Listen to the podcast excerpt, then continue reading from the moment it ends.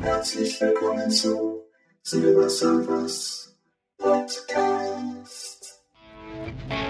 Dies ist die Folge 84 mit einem Halloween-Special.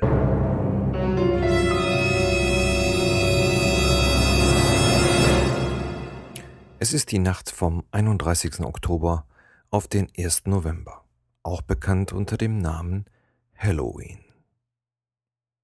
Es ist feucht und dunkel.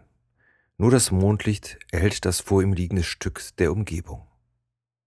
Der Geschmack in seinem Mund war undefinierbar und sein Kopf dröhnte. Wo zum Teufel bin ich und wie bin ich verdammt nochmal hier hingekommen?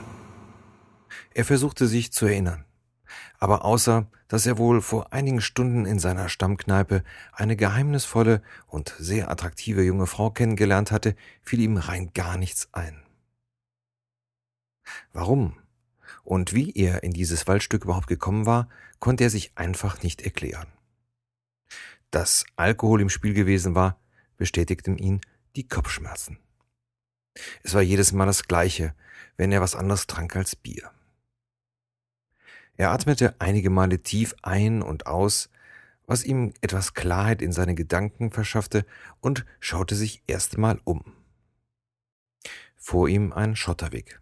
Dahinter, etwas abfallend, eine große Rasenfläche, die nach circa 70 Meter wieder anstieg. Das Ganze war angelegt wie ein kleines Tal. Daraus schloss unser immer noch nicht ganz frischer Fremder, ich bin in einem Park. Und nachdem er nachgesehen hatte, worauf er saß, musste er grinsen. Natürlich, eine Parkbank. Erst jetzt, wo er immer mehr wieder zu sich kam, schalteten sich auch alle anderen Sinne wieder langsam ein.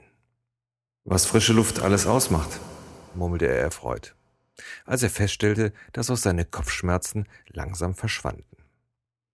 Unerfreulich war hingegen die plötzliche Kälte, die er unvermittelt wahrnahm. Erst jetzt fiel ihm auf, dass der Boden der Rasenfläche von Nebel bedeckt war und es den Anschein hatte, dass der Nebel aus der Senke auf ihn zuschwebte. Ich glaube, ich sollte mal sehen, dass ich hier wegkomme, nur mit dem Sehen war das so eine Sache. Der abnehmende Mond spendete nicht genug Licht, um viel zu erkennen. Wenigstens ist der Weg einigermaßen gut zu erkennen und irgendwo muss er ja hinführen. Unser Fremde stand auf und nach kurzem Überlegen ging er den Pfad links entlang. Während er den Schottersteinen des Weges folgte, fiel ihm das erste Mal auf, wie still es in diesem Park war. Beängstigend still schoss es ihm durch den Kopf, während er seine Schrittzahl erhöhte.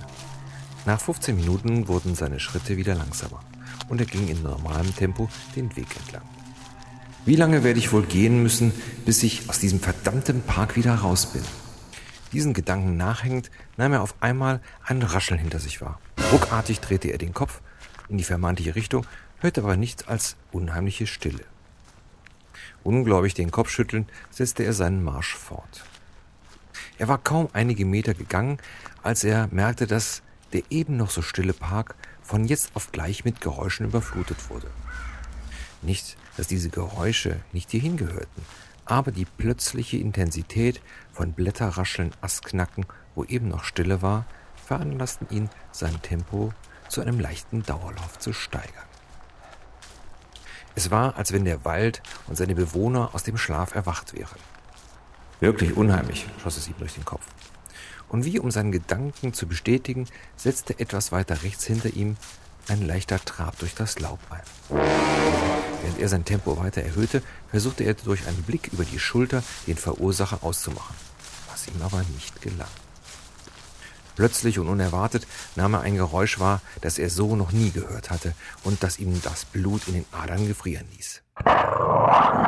Nun gab es kein Halten. Adrenalin wurde ins Blut ausgeschüttet, der Puls erhöhte sich und er rannte, was die Muskeln hergaben. Irgendwo muss der blöde Weg doch enden. Er rannte, ohne seinen Blick auch nur einmal zu wenden.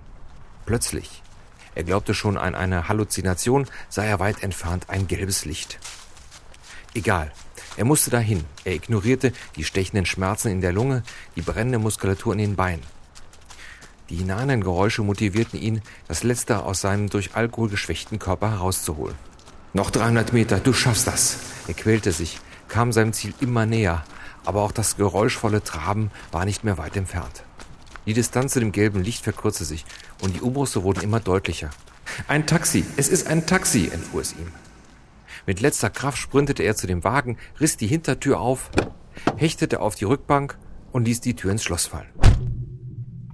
Nach Atem ringend richtete er seinen Blick auf die blutunterlaufenden Augen des Fahrers und hörte eine Stimme sagen, Ich habe auf Sie gewartet. Und hätten Sie nicht Ihr Laptop als Pfand hier gelassen, wäre ich auch bestimmt schon gefahren. Aber das Taxameter sollte ja weiterlaufen. Und wenn Sie zwei Stunden brauchen, um eben mal im Wald pinkeln zu gehen, mir soll's recht sein. Unter uns, Sie sehen aus, als hätten Sie ein Gespenst gesehen. Ich glaube, ich fahre Sie mal besser nach Hause. Wenn der wüsste.